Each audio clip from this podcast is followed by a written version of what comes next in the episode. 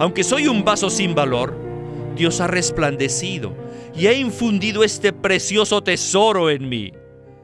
Ahora este tesoro ha llegado a ser el motor, la fuente de poder que me motoriza para resplandecerle, que me capacita para que le irradie, para que manifieste la verdad. ¿Acaso no tienen ustedes este motor en su interior?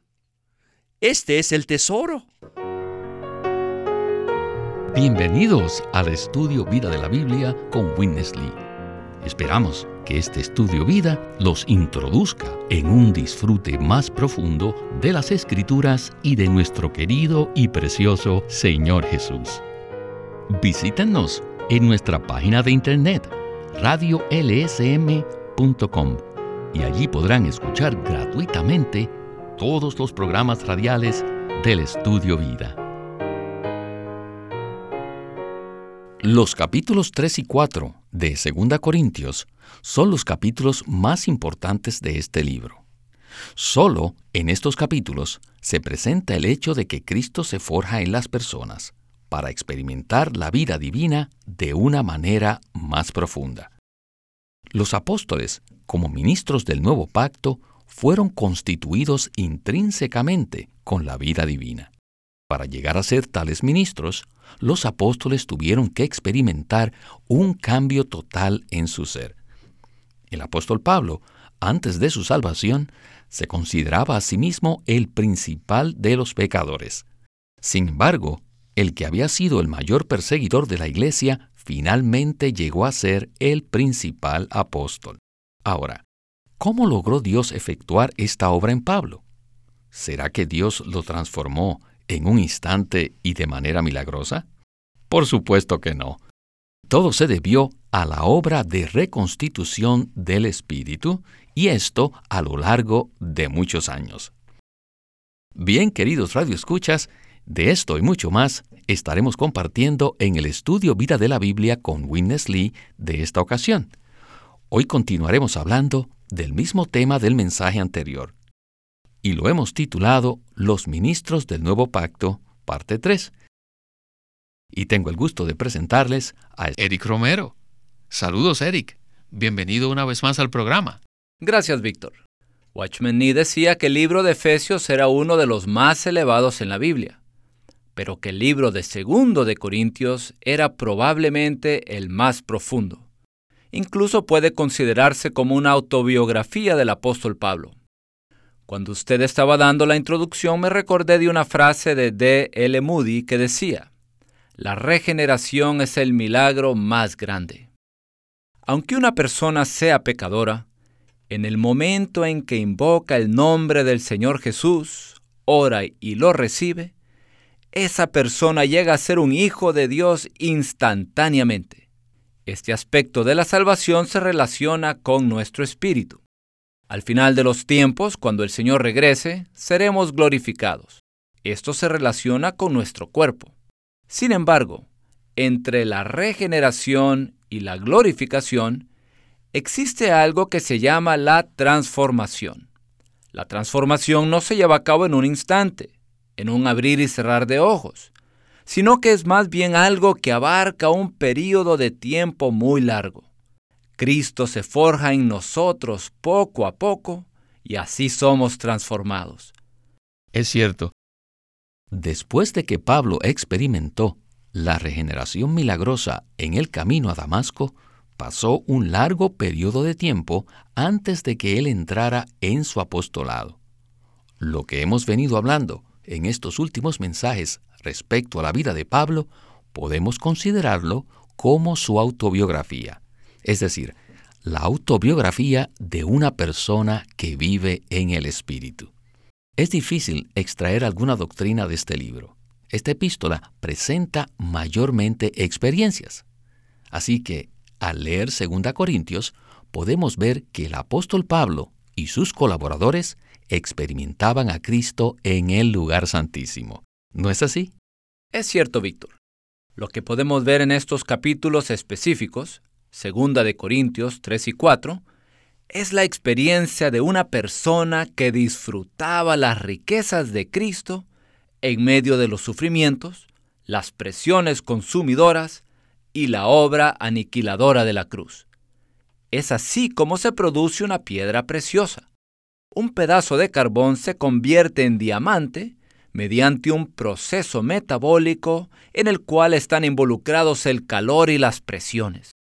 Esto es exactamente lo que le sucedió a Pablo. Él fue transformado de un grado de gloria a otro grado de gloria en medio de un entorno adverso que había sido arreglado soberanamente por el Señor. En medio de tal entorno, Pablo realmente disfrutó al Señor Jesús y pudo ser transformado. Bien, antes de iniciar el primer segmento, leeré unos versículos para ubicarnos en el contexto del mismo. En 2 Corintios 4, versículos del 7 al 9, Pablo dice, Pero tenemos este tesoro en vasos de barro, para que la excelencia del poder sea de Dios y no de nosotros.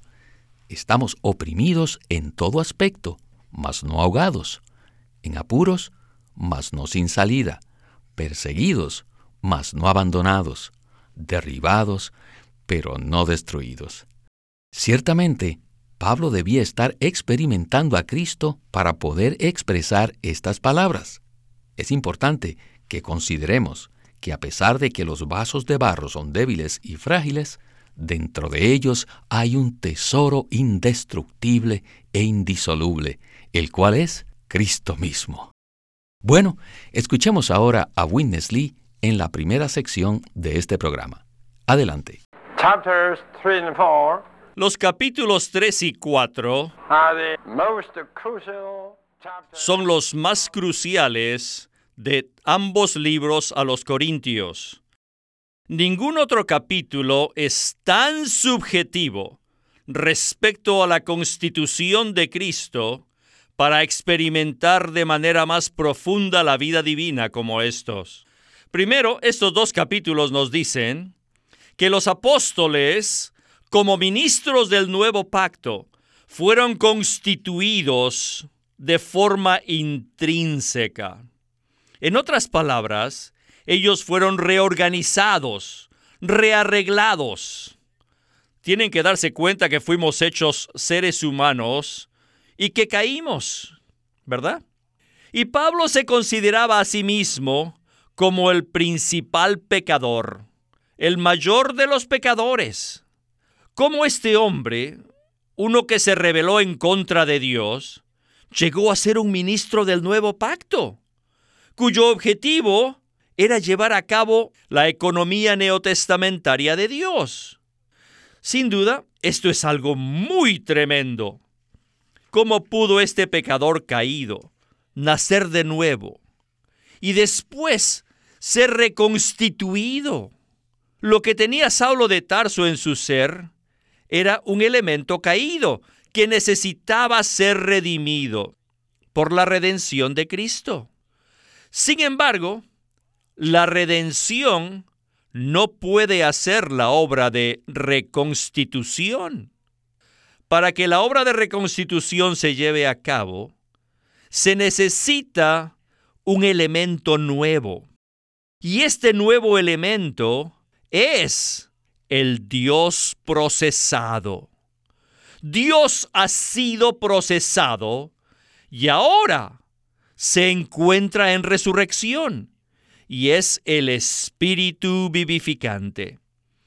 El Espíritu vivificante es el que mora en nuestro espíritu, para ser el elemento con el cual nosotros podemos ser reconstituidos. Eric, la redención de Cristo es aplicada a nosotros instantáneamente cuando lo recibimos, y en ese momento nacemos de nuevo. Sin embargo, por maravillosa que sea esa redención, no nos sirve para llevar a cabo la obra de reconstitución. Entonces, ¿podría usted hablarnos un poco más acerca de ese punto? Con gusto. Hay un cuadro maravilloso en el Antiguo Testamento, cuando el pueblo de Israel estaba bajo la tiranía egipcia y la opresión de Faraón. ¿Qué hizo Dios? Él juzgó a Egipto. Pero el pueblo de Israel se escapó del ángel de la muerte porque pusieron la sangre del cordero de la Pascua en los dinteles de las puertas y comieron el cordero con hierbas amargas. Al comer el cordero, ellos fueron fortalecidos para su viaje. Pasaron por el Mar Rojo y salieron al desierto. Este es un cuadro de nuestra salvación. Hemos sido limpiados por la sangre del cordero. Hemos sido salvos de la condenación y del juicio de Dios.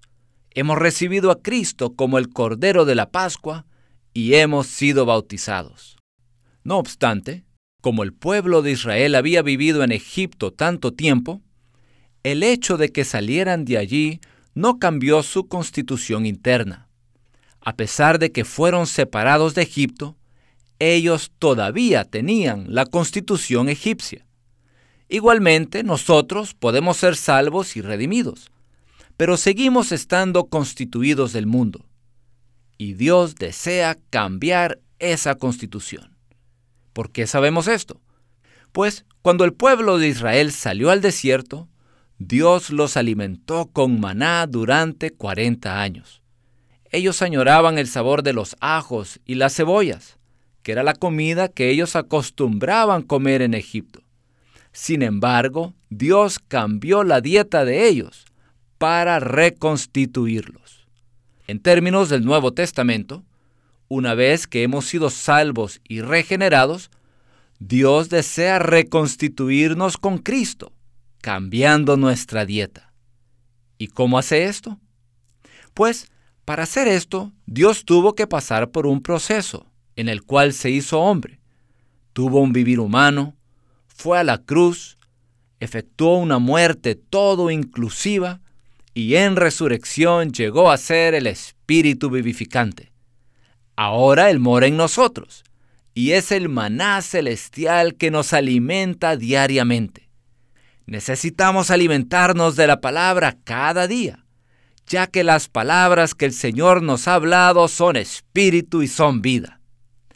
En medio de nuestros problemas, cada vez que leemos la Biblia con oración, esas palabras llegan a ser espíritu y vida para nosotros, reconstituyéndonos con Cristo, y así ya no expresamos más al mundo. Amén. Gracias, hermano. Ahora necesitamos seguir adelante con el siguiente segmento. Regresemos de nuevo con Winnesley. En 2 de Corintios 4:7 dice, "Pero tenemos este tesoro." ¿Qué es lo que era tan bueno? ¿Qué era lo que Pablo consideraba un tesoro? Para contestar esta pregunta, necesitamos ir al versículo precedente, es decir, al versículo 6, donde vemos que algo ha resplandecido en nuestros corazones. Y Pablo lo llama este tesoro. Este tesoro es maravilloso. Debido a que Dios resplandeció en nuestros corazones, ahora tenemos un tesoro maravilloso, precioso, un tesoro admirable. Pero, Pablo comienza el versículo con la palabra pero. Puesto que el tesoro se encuentra en vasos de barro, hay un pero. El versículo dice, pero tenemos este tesoro en vasos de barro, para probar que la excelencia del poder sea de Dios y no de nosotros. Es como si hubiese dicho, Maya, yo, Pablo de Tarso, soy simplemente un vaso de barro. Entonces, ¿cómo podría yo manifestar la verdad e irradiar la gloria del Evangelio. ¿Será que yo tengo el poder para hacerlo? ¿Tengo el poder en mí para hacer esto? Ciertamente que no. Esta es una fuerte prueba de que la excelencia del poder proviene de Dios y no de mí. Aunque soy un vaso sin valor, Dios ha resplandecido y ha infundido este precioso tesoro en mí. Ahora este tesoro ha llegado a ser el motor, la fuente de poder que me motoriza para resplandecerle, que me capacita para que la irradie, para que manifieste la verdad. ¿Acaso no tienen ustedes este motor en su interior? Este es el tesoro. Amén. Claro que lo tenemos. Hay un tesoro escondido en los vasos de barro. Bueno, Eric, ese tesoro nos da poder para irradiar la gloria de Dios. Exactamente, Víctor. Somos vasos de barro creados para contener al Cristo de gloria. Somos frágiles e inútiles, al punto que en verdad deberíamos tener un letrero en nosotros que diga, cuidado, frágil. Sin embargo, dentro de nosotros hay un tesoro indestructible que es eterno, inmortal y maravilloso. Cuando Pablo menciona el tesoro en vasos de barro, en el versículo 7, necesitamos retroceder al versículo 6 para saber en qué consiste dicho tesoro. Y este tesoro es Jesucristo. Pero estrictamente hablando, este tesoro es la faz de Jesucristo. Como ya hemos dicho, la palabra que se traduce faz del griego es la parte alrededor de los ojos, que expresa el ser interior de la persona. En nuestro interior tenemos la presencia de la faz de Jesucristo. En medio de nuestras circunstancias podemos volver nuestro corazón al Señor y Él se infundirá en nuestros corazones para transformarnos. Sin importar en qué lugar nos encontremos, sea en el trabajo, en la cocina o en el carro, podemos decirle, Señor Jesús, vuelvo mi corazón a ti. Y de esta manera podremos disfrutar el tesoro, que es la faz de Jesucristo. No hay duda que quisiéramos seguir hablando de esto, pero tenemos la necesidad de avanzar. Por un lado, somos vasos de barro, pero ese vaso necesita ser transformado. Pablo dice en 2 Corintios 4, del 10 al 12, lo siguiente, llevando en el cuerpo siempre, por todas partes, la muerte de Jesús, para que también la vida de Jesús se manifieste en nuestros cuerpos, porque nosotros que vivimos siempre estamos entregados a muerte por causa de Jesús, para que también la vida de Jesús se manifieste en nuestra carne mortal, de manera que la muerte actúa en nosotros, mas en vosotros la vida. Bien, necesitamos disfrutar el tesoro interiormente, mas también necesitamos el ambiente externo. Entonces, ambos operan para transformarnos. Regresemos entonces a la última sección de nuestro estudio vida con Winnesley. Este es el poder, la fuente de la fuerza, con la cual los apóstoles irradiaron el Evangelio y manifestaron la verdad. Y no solo esto, sino que a partir de este versículo y en los versículos adelante, vemos que los apóstoles no llevaban una vida. ¿Qué clase de vida? No una vida gloriosa, sino una vida crucificada. Debemos darnos cuenta que la frase vida crucificada indica una vida que lo muele a uno. Es como cuando los granos pasan por la piedra del molino para ser molidos. Les digo, esta fue la clase de vida que vivió el Señor Jesús. Cuando el Señor Jesús vivió en la tierra, vivió una vida bajo la piedra del molino. Él fue molido. Su madre, sus hermanos en la carne, sus discípulos y los que se oponían a él y lo perseguían eran las piedras de molino. El Señor Jesús era molido a diario.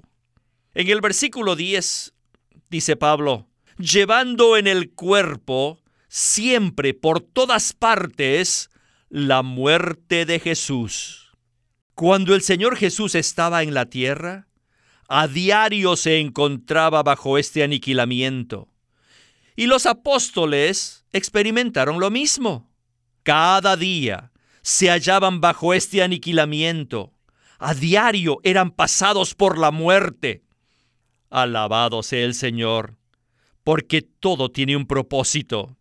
ser molidos y pasados por la muerte continuamente, tenía como fin que la vida de Jesús se manifestara en sus cuerpos. Esta vida es la vida de resurrección. Así que a Pablo no le preocupaba el aniquilamiento que experimentaba, porque el resultado era que él impartía esta vida a muchos otros. Esta era la vida que vivían los apóstoles. Muy cierto, necesitamos vivir esta vida. El Señor Jesús experimentó ser molido diariamente cuando vivió en la tierra, y los apóstoles pasaron por la misma experiencia. Como resultado, la vida de Jesús se manifestó en sus cuerpos. Ahora, no obstante, cuando nos sucede lo mismo a nosotros, pensamos que es que algo malo está ocurriendo. ¿Por qué lo interpretamos de esta manera? Pienso que esto se debe a nuestro concepto natural. Lo que necesitamos es darnos cuenta que Dios desea forjarse a sí mismo en nosotros. Él desea impartirse en nosotros y transformarnos hasta que llegue a ser el tesoro en nuestro ser. Muchas veces somos puestos en un entorno de presión y de limitación. A veces nos sentimos como prisioneros de las circunstancias. Por ejemplo, una hermana que tiene su esposo y cuatro hijos se siente muy limitada. Sin embargo, en medio de tales limitaciones, ella puede experimentar a Cristo como su tesoro ilimitado. En Juan 12:24 dice, De cierto, de cierto os digo, que si el grano de trigo no cae en tierra y muere, queda solo, pero si muere, lleva mucho fruto. Esto fue exactamente lo que sucedió con Pablo. Cuando era prisionero del imperio romano, él magnificó a Cristo. Esto significa que en medio de las limitaciones debido a sus circunstancias, él expresó y manifestó a Cristo. Siempre necesitamos recordarnos que cualquier entorno en el que estemos ha sido soberanamente preparado por el Señor Jesús, para que así podamos experimentarlo más a Él, disfrutarlo más y expresarlo más. De esa manera, Él llega a ser el Cristo ilimitado en medio de nuestro entorno adverso. Es así como Cristo nos gana a nosotros y nosotros lo ganamos a Él. Pablo dice en Filipenses 1:20, conforme a mi anhelo y esperanza de que nada seré avergonzado. Antes bien, con toda confianza, como siempre, ahora también será magnificado Cristo en mi cuerpo, o por vida o por muerte. No puedo decir más que aleluya y a usted muchas gracias por haber estado con nosotros. Ha sido un placer. Este es Víctor Molina haciendo la voz de Chris Wilde, Eric Romero, la de Ed Marks y Walter Ortiz, la de Winnesley.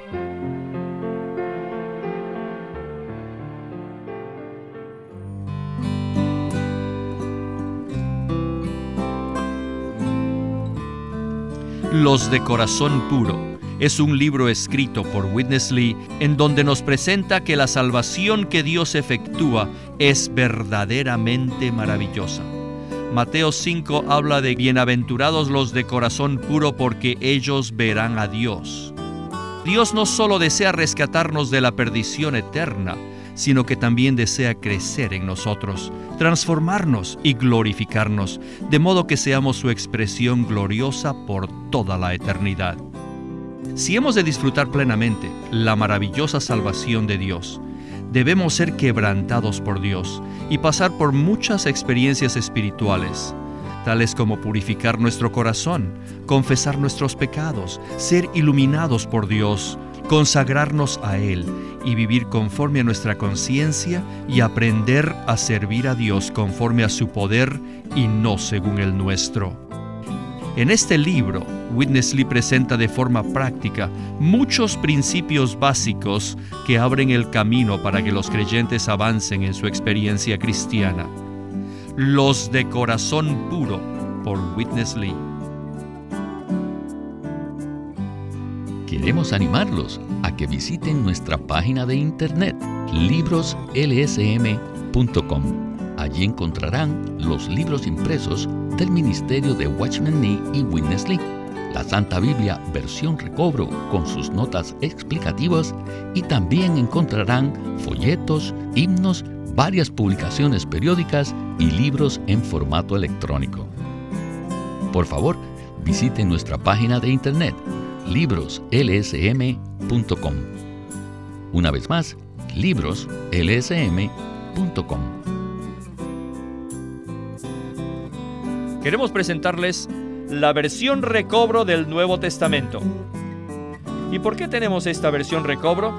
Debido a que a través de los siglos el Señor ha recobrado muchas verdades de su economía entre los hombres.